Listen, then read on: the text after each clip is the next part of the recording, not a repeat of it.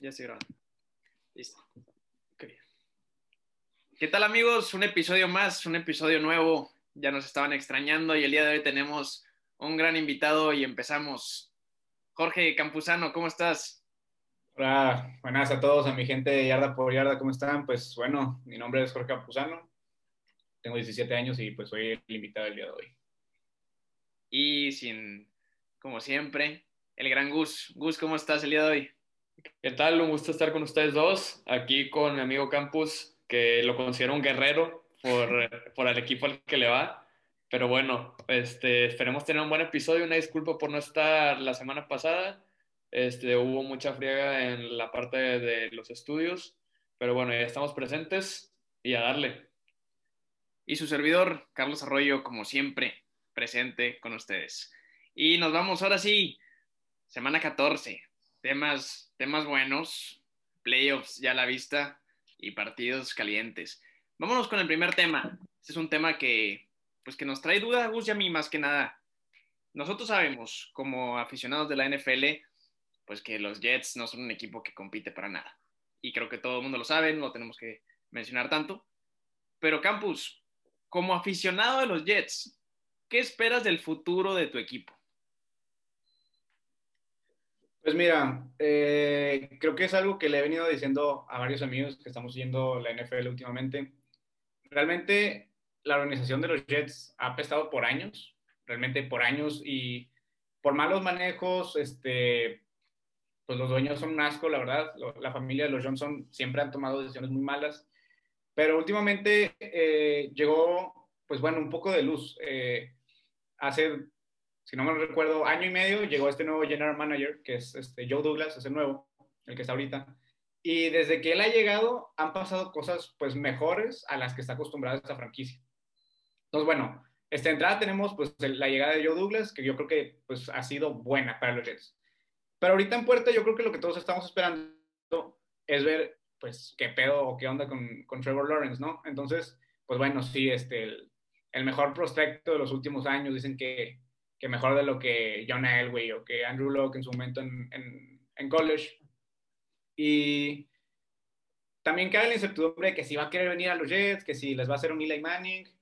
Pues bueno, no, no sabemos, ¿verdad? Pero lo que sí sé es que obviamente no, este, la, el rebuilding de esta franquicia no va a ser de la noche a la mañana.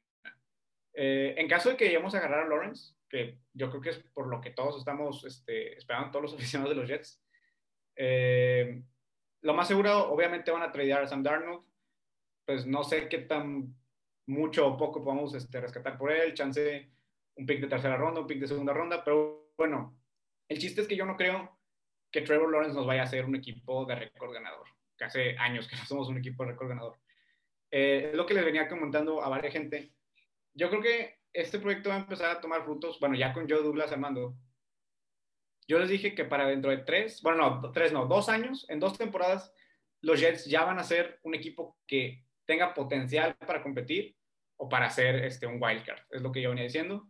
Este, pues digo, dependiendo obviamente del draft, ahorita traemos pues mucho, tenemos que si mucho cap space, que si tenemos este próximo draft que se viene, pues para empezar tenemos eh, obviamente el primer pick, bueno, hasta ahorita tenemos el pick, el primer pick general y tenemos dos picks de primera ronda y bueno, eh, en general tenemos 10 picks para este draft, eh, suficiente uno para armar una buena base que compita.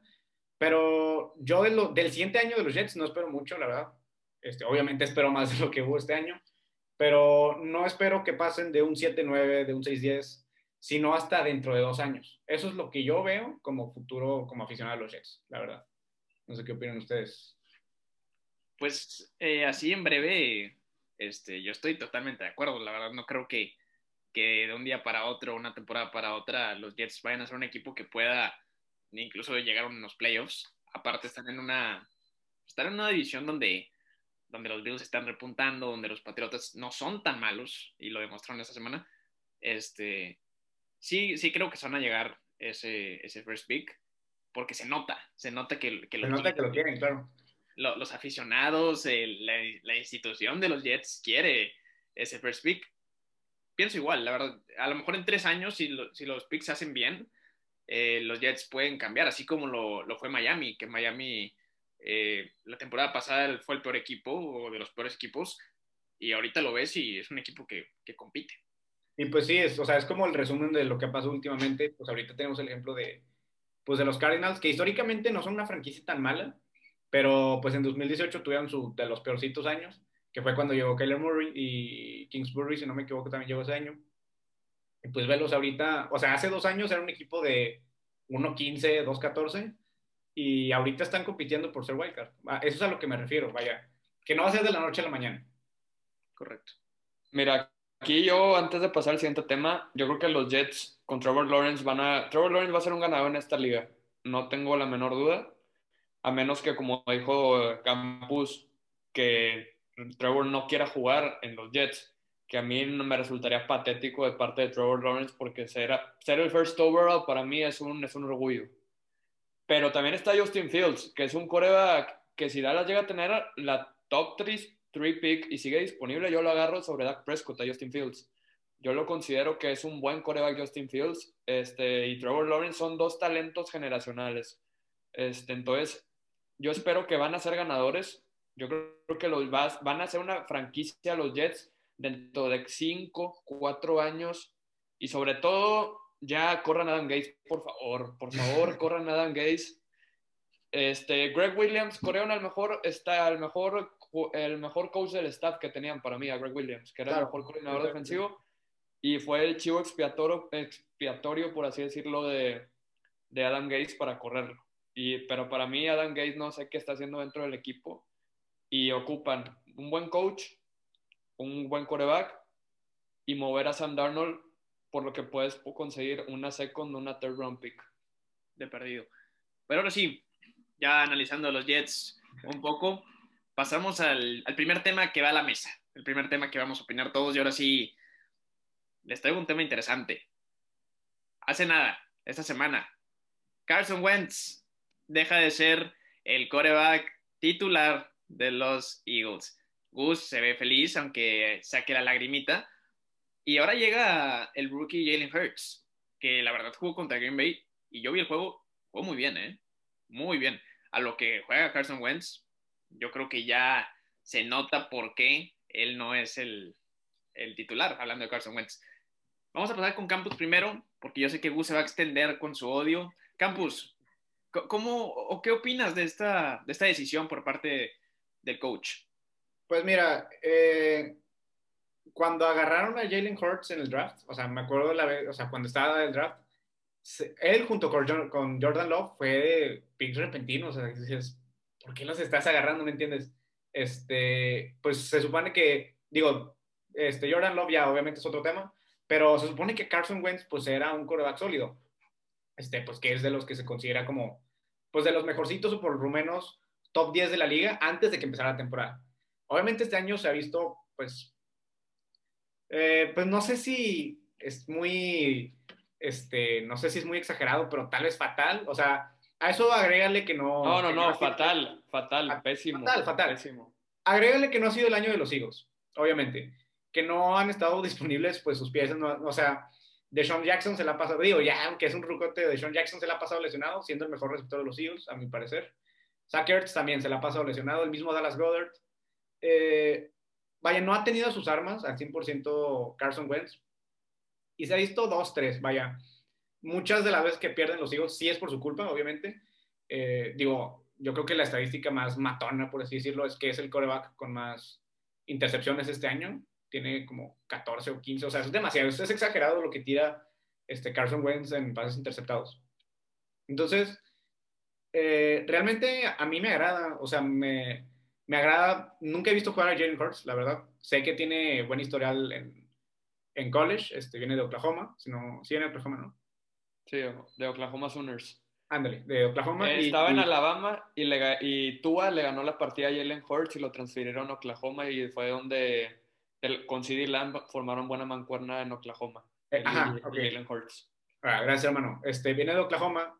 Eh, este, y pues sí, a mí me llama la atención. Yo no lo he visto jugar, como les digo, pero sé que lo habían estado metiendo para jugar en, en jugadas de optativa, digo, donde pues avienta este, una carrera, pases de tres yardas, ¿verdad? Pero a mí me llama la atención y chance esto también en parte es bueno para los Eagles. Tal vez, o tienen la oportunidad de tener, este, digo, este, a, su, a su futuro coreback, que es Jalen Hurts, tanto como para, para tradear por Carson Wentz. Digo, a ver quién lo quiere, ¿verdad? Con, con la temporada, con este año que ha tenido, a ver qué consiguen este, sacar los Eagles. Pero a mí me agrada y pues yo estoy este, emocionado por ver lo que va a hacer Jalen Hurts esta semana.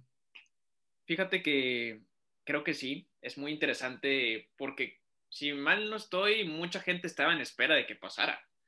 Este, lo pasó, o sea, pasó con, con los Bengals al principio de la temporada, pasó después con los Chargers, pasó con Miami. Cada vez los quarterbacks rookies pues van debutando y sinceramente creo que el que más lo necesitaban eran los Eagles.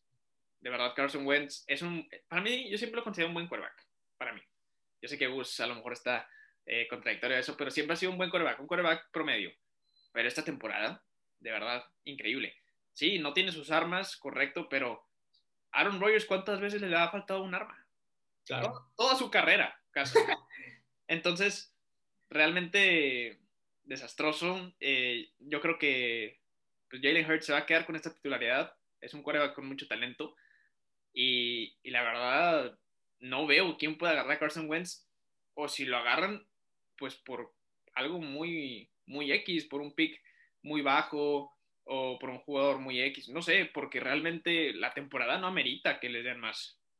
Gus, ¿qué opinas de tu gran Carson Wentz? Mira, antes para ver si lo van a intercambiar o lo van a mover, te voy a decir lo que le costaría en dinero a Filadelfia. Uy, una, una cantidad hipotética. De... Si lo cortan el próximo año, 50 millones de dólares en cap space muerto.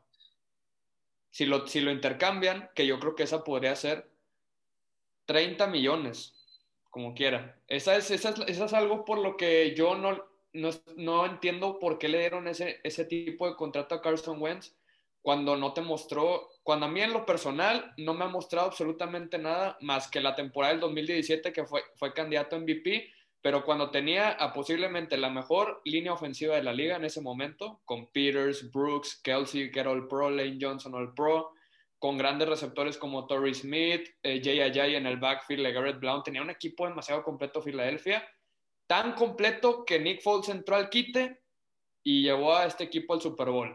Ahora, Gus, ¿no crees que hubiera sido mejor dejar a Nick Foles? Yo creo que sí, a la vez no, pensaba porque porque Carson era el futuro, pero ha habido una recesión importantísima en el nivel de Carson Wentz. Y a mí lo que me chocaba mucho de analistas de Estados Unidos como Colin Cowherd, Dan Orlovsky, Shannon Sharp, que dicen que Carson Wentz es mejor que otros corebacks, incluyendo a mi coreback Dak Prescott. No entiendo la comparación, no hay comparación absoluta. O sea, para mí Carson Wentz es como un Jimmy Garoppolo la temporada pasada con 49ers. Lució muy bien, falla algo, y obviamente Filadelfia es un equipo malísimo. La defensa no es, no es lo que esperaba. Mal cocheo, terrible cocheo. La peor línea ofensiva de la liga porque Carson Wentz en 27, en 27 lances fue capturado cuatro veces. O sea, no tiene tiempo para lanzar, pero no hay justificación que estés entregando la bola. O sea, es muy, no puedes entregar la bola y el coreback tiene que ser la razón por la que tu equipo gane y no por la que tu equipo pierda. Entonces yo creo que ya Carson Wentz es un coreback quebrado. Su tiempo en Filadelfia ya, ya llegó a su fin para mí. Y, y, un encaje ideal para mí de Carson Wentz. Digo, hay que ver el nivel de Jalen Hurts, porque si Jalen Hurts no muestra algo importante, yo creo que van a volver con Carson Wentz. Sí. Pero si Hurts muestra algo importante, yo, yo si fuera el gerente general de los Colts, Colts, este es mi siguiente coreback. Totalmente, y eso te lo iba a decir si decías otro jugador, digo, otro equipo, perdón. Totalmente, los Colts. El head, el head, coach, Frank Reich, fue el que le llamaba las jugadas en el 2017 a Carson Wentz. Sí. Un, la mejor línea ofensiva de la liga, un gran ataque terrestre, una buena defensa. Con dos corebacks que Philip Rivers y Brissett ya son agentes libres la próxima temporada. Entonces yo creo que Carson Wentz puede ser un encaje ideal. Pero tampoco, yo te digo, Carson Wentz es un coreback que en un equipo completo te va a hacer las cosas, pero en un equipo que le falta una pieza, no es un coreback, por ejemplo, Matthew Stafford, que se la ha estado rifando con Detroit en algunas ocasiones, este Aaron Rodgers, no, no es nada parecido y para mí no, nunca va a ser un coreback elite a menos que esté en un sistema completo. De acuerdo, Gus. les traigo otro, otro tema. Ahora sí, el segundo tema de la mesa. Viene, bueno, se puede decir eh, muy, muy flojito lo que viene siendo el MVP. Sale uno una semana, la siguiente semana juega males, pero sale otro. Pero hay dos consistentes y dos que yo creo que ya están en la mesa para hablar. Aaron Rodgers, teniendo una temporada increíble. Y el que siempre va a estar en esa, en esa pelea por un MVP, el gran Patrick Mahomes. Gus, me voy contigo primero. Aaron Rodgers y Mahomes para MVP. Aaron Rodgers, yo creo, y te voy a decir por qué. Obviamente Patrick Mahomes está teniendo una temporada como ya es costumbre. De hecho, en estadísticas, y yo creo que Mahomes no se ha lucido tanto por el hecho de que Kansas City se ha hecho un equipo más completo. O sea, corren más la bola, una defensa más, más sólida, se le ve más solidez a la defensa. Y también ayuda mucho que se apoye en Clyde Edwards Hiller y Le'Veon Bell en el backfield, que yo creo que esa era la, debilidad de Kansas City, el ataque terrestre, pero no lo ocupabas teniendo a Mahomes. Pero ahí te va por qué te digo Aaron Rodgers. Tiene cuatro pases de touchdown más que, que Mahomes tiene 70%, 70 de, de porcentaje de pases completos y tiene 3.476 yardas con un cuerpo de receptores que es de Bonta y Adams y párale de contar. Obviamente tuvo dos malos y terribles partidos contra equipos de buena calidad como son los Colts y los, y los Bucks. El partido contra los Bucks fue terrible, pero de ahí, de ahí si le buscas otro partido malo a Rogers, Puede ser a lo mejor el de Jacksonville que no jugó tan bien, pero al final ganó el partido.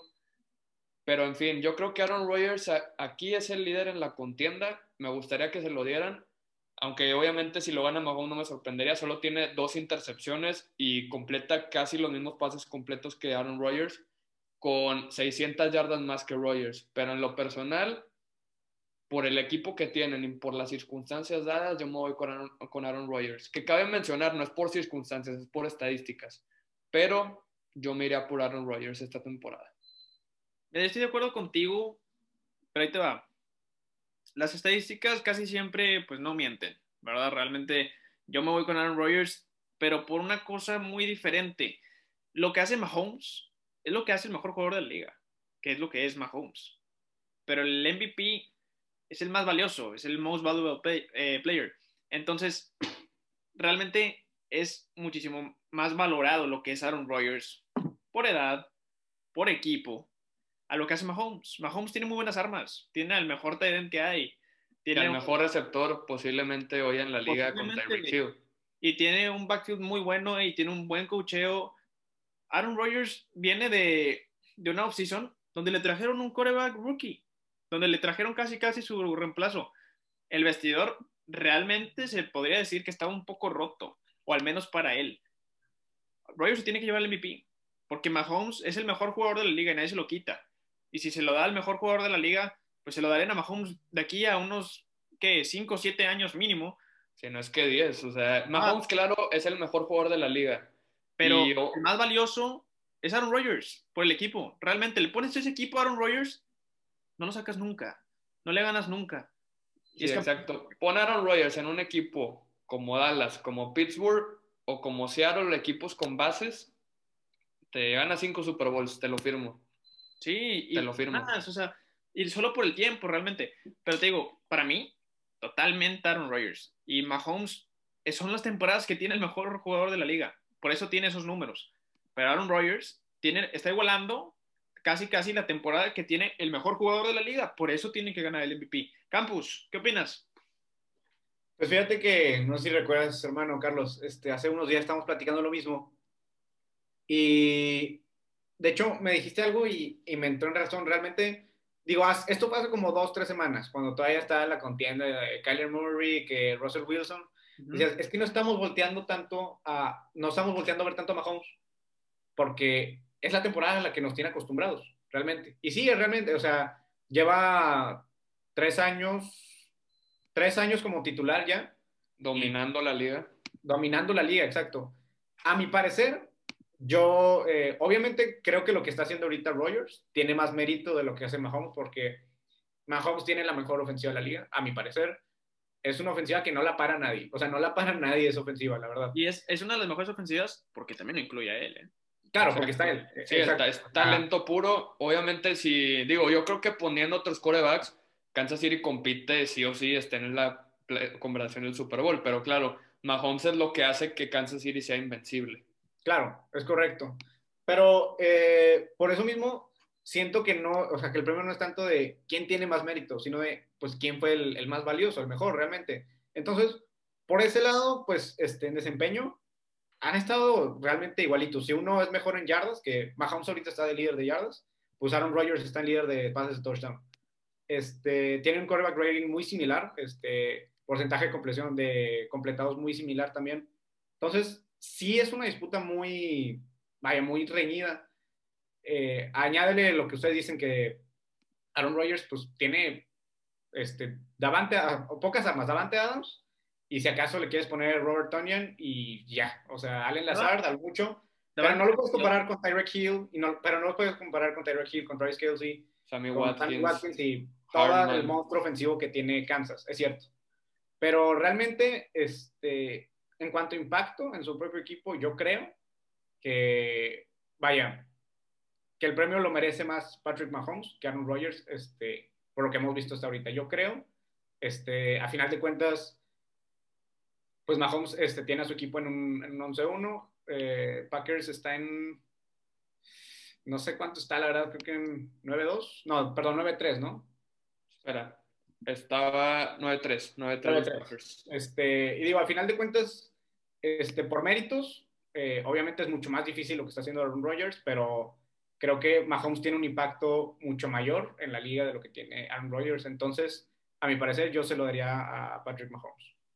¿De acuerdo? Opiniones un poco divididas aquí. En... Es que el cualquiera que lo gane, también te voy a dar uno que no creo que lo gane, pero si fuera en una liga con sin estos fenómenos, yo se lo podría dar a Josh Allen y ahí te va por qué. Tiene 26 pasos de touchdown, casi las mismas yardas que Aaron Rodgers y tiene un passer rating de 105. Entonces, si para mí no está Rogers o Mahomes, se lo daba a Josh Allen sin ningún problema. Sí, probablemente sí. Pero bueno, pasamos al siguiente juego. Pero antes de pasar al siguiente juego, yo quiero que opinemos de, pues se puede decir, mucha gente habla sobre una farsa. Y, y claro, voy a hablar ahora sí de, de mis Pittsburgh Steelers, que se enfrentan esta semana al, al antes mencionado Josh Allen y sus Bills pero vamos a analizarlo bien. Todo el mundo tenía Steelers en, un power ranking del segundo, ¿no? Haciendo un promedio, porque había algunos que lo ponían en primero, a veces muchos analistas de, de NFL lo ponían en primero. Yo como aficionado a los Steelers, la verdad, no veo quién le gana a Kansas City, sinceramente. Pero bueno, ¿qué, qué, qué opinar de los Steelers ahorita? O sea, vienen, pierden contra Washington, eh, sus receptores tiran muchísimos pases, siempre se rebajan o, se elevan al nivel del rival. ¿Qué, opinar de los Steelers? ¿Qué esperan ustedes de los Steelers en lo que les queda de, temporada y, en qué puede acabar? Gus. Mira, yo creo que Steelers, claro, récord de 11-1, imparable. También hay que ponernos a ver mucho el calendario que tienen porque se han enfrentado a oponentes terribles. Yo creo que las únicas, la única victoria que he dicho, Pittsburgh es un candidato en la torre, fue cuando arrasaron a Cleveland en su estadio. Creo que fue 38 a 7, si mal no recuerdo, que le interceptaron a Baker tres veces. Que esa fue la ocasión en la que yo dije, Pittsburgh está para cosas grandes. Pero de ahí en fuera, no me gusta para nada la ofensiva. Y te voy a decir por qué. Tienen el ataque número 29 de la liga, promedian 70 yardas terrestres tienen el, ataque terrestre número 29 de toda la liga. Le corrieron a la que es la peor defensa a la corrida, que son los Cowboys, solo 46 yardas en, en ese partido. Entonces yo creo que a Pittsburgh le falta mucho el ataque terrestre. Y hacen jugadas, tienen un gran cuerpo de receptores, te la voy a dar. Claypool, Juju, James Washington, Deontay Johnson, Eric Ebron, gran cuerpo de receptores Pittsburgh. La línea ofensiva creo que la línea ofensiva no es tan buena, pero te voy a decir, pero la razón por la que lo hace lucir bien es que Big Ben se deshace la bola muy rápido. Pases de 5 yardas, pases rápidos de slant and go. ese tipo de jugadas yo creo que Big Ben las tiene bien hechas. La defensa de Pittsburgh claro, es buena, elite, pero no es la mejor de la liga y te voy a decir por qué. Alex Smith les tiró 260 yardas. Alex Smith con ese ataque de Washington y no estaba, no estaba Antonio Gibson, que Antonio Gibson es la mejor arma que tiene para mí Washington en el ataque. Se han visto mal contra la carrera. Dallas les corrió 150 yardas, Baltimore les corrió 200 y, y a Derrick Henry les corrió casi 100 yardas. Entonces batallan contra la corrida. Y, el, y lo fuerte de este equipo es el front seven. Le ha pesado mucho la baja de Devin Bush y ahorita Bud Dupree, que ya también se, se, perdió toda la temporada. Les esas dos bajas han sido muy claves en el front seven. Y la secundaria para mí luce bien gracias al pass rush que tienen.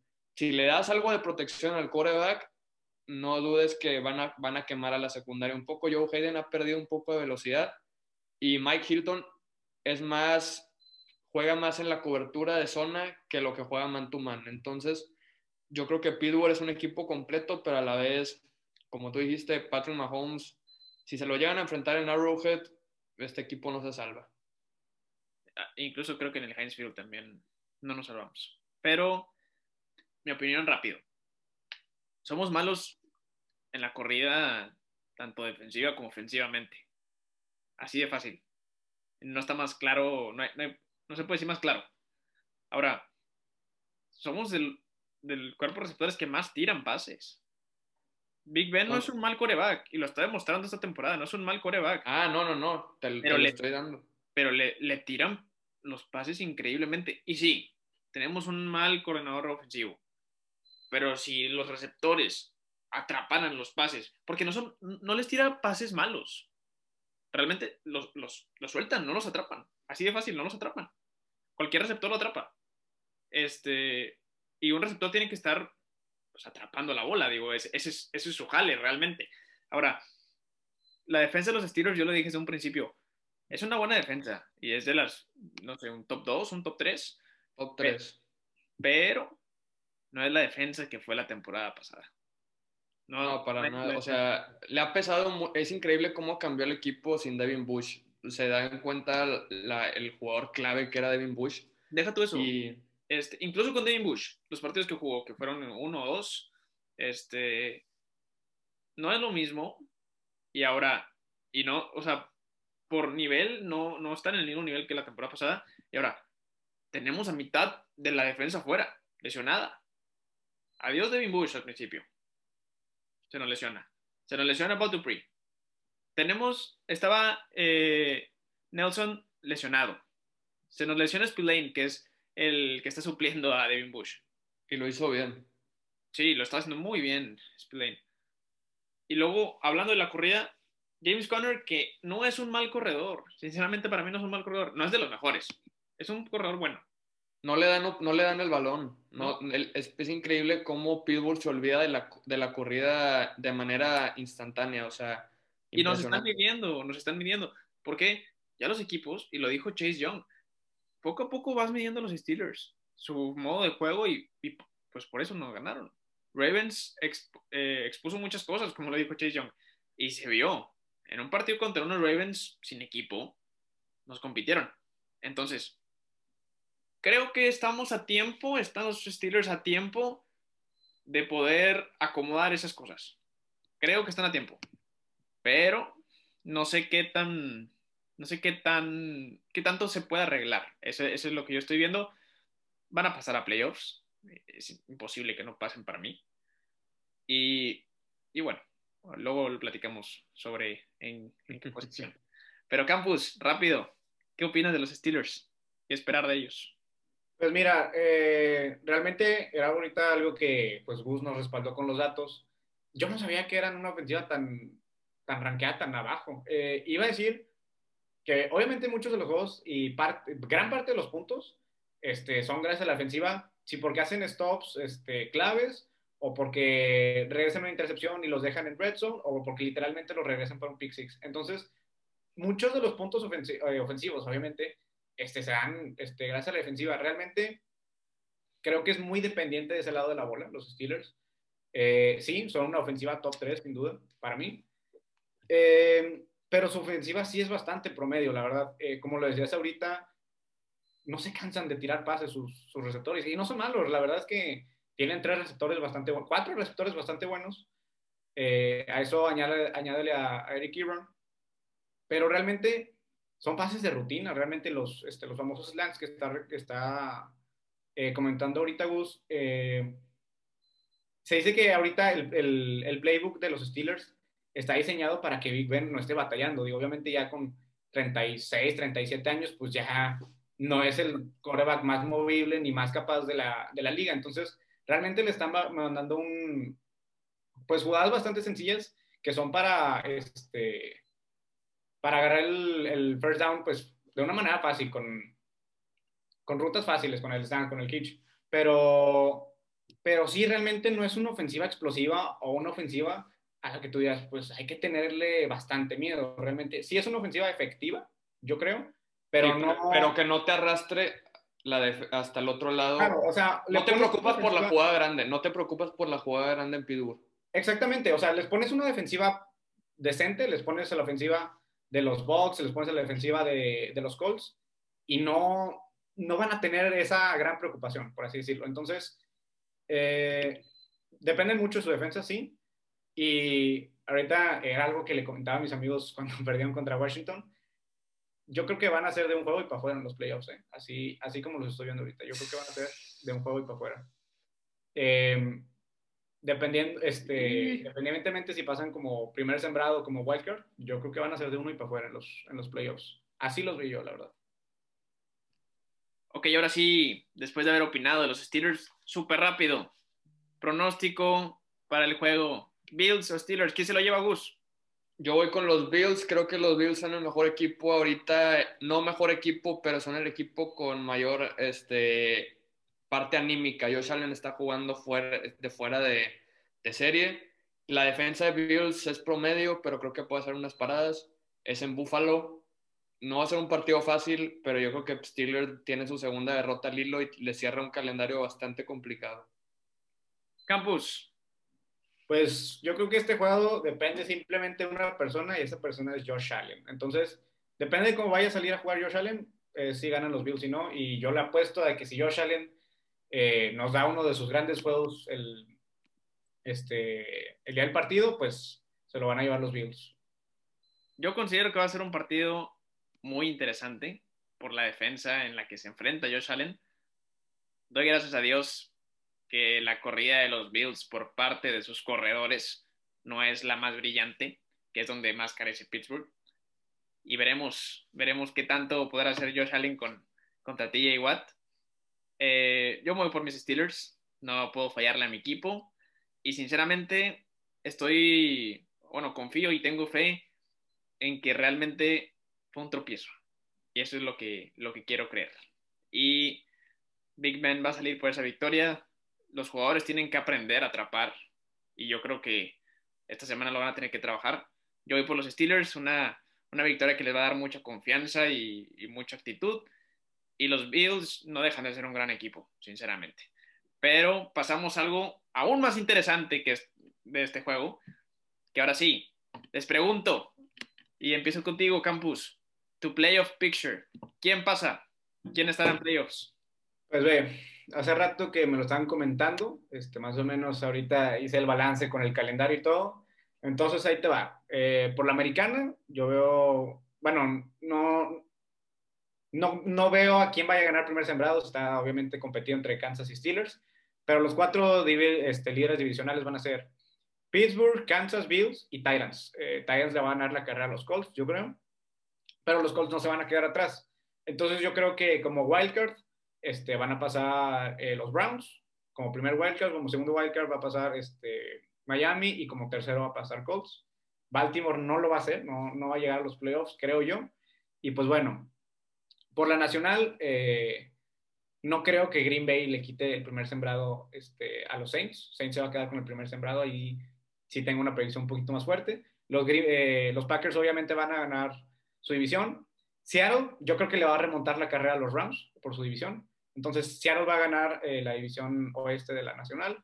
Y los gigantes, los, la famosísima división que está palnado, la, la nacional del este, la van a ganar los gigantes. Y como comodines vamos a tener unos Rams que van a acabar, este, yo creo que entre 10-6 y 11-5.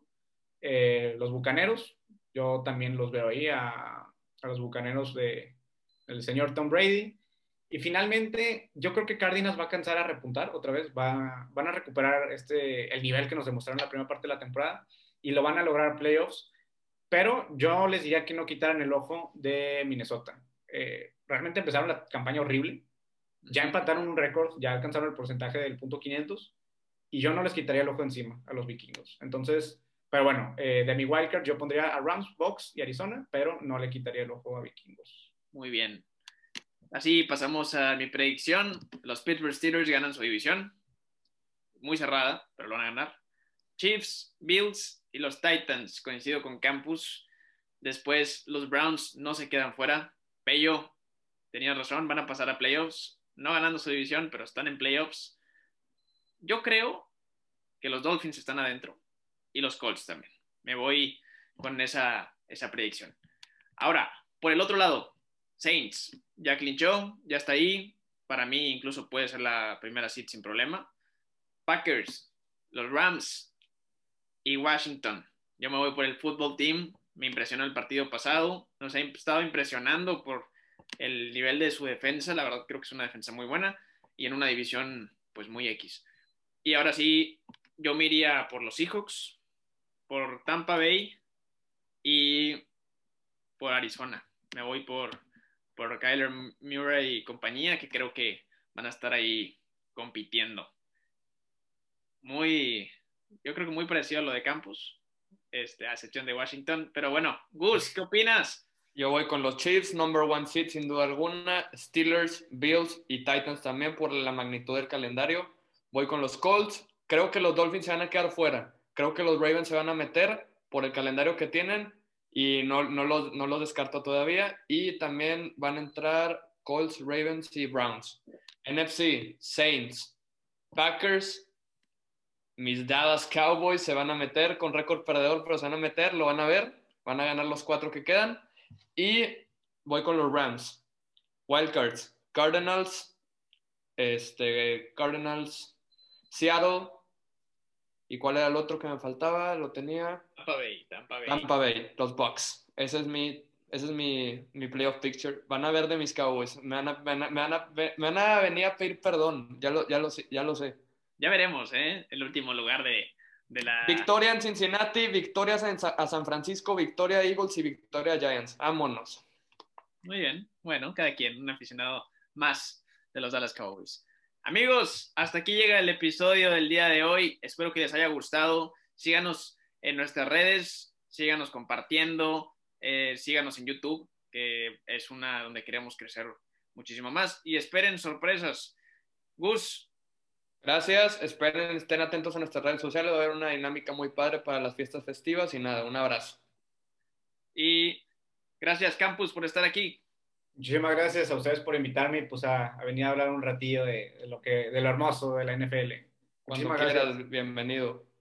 Y esto es Yarda por Yarda. Muchísimas gracias. Síganos y síganos en sintonía con nosotros. Muchas gracias. Nos vemos. Bye.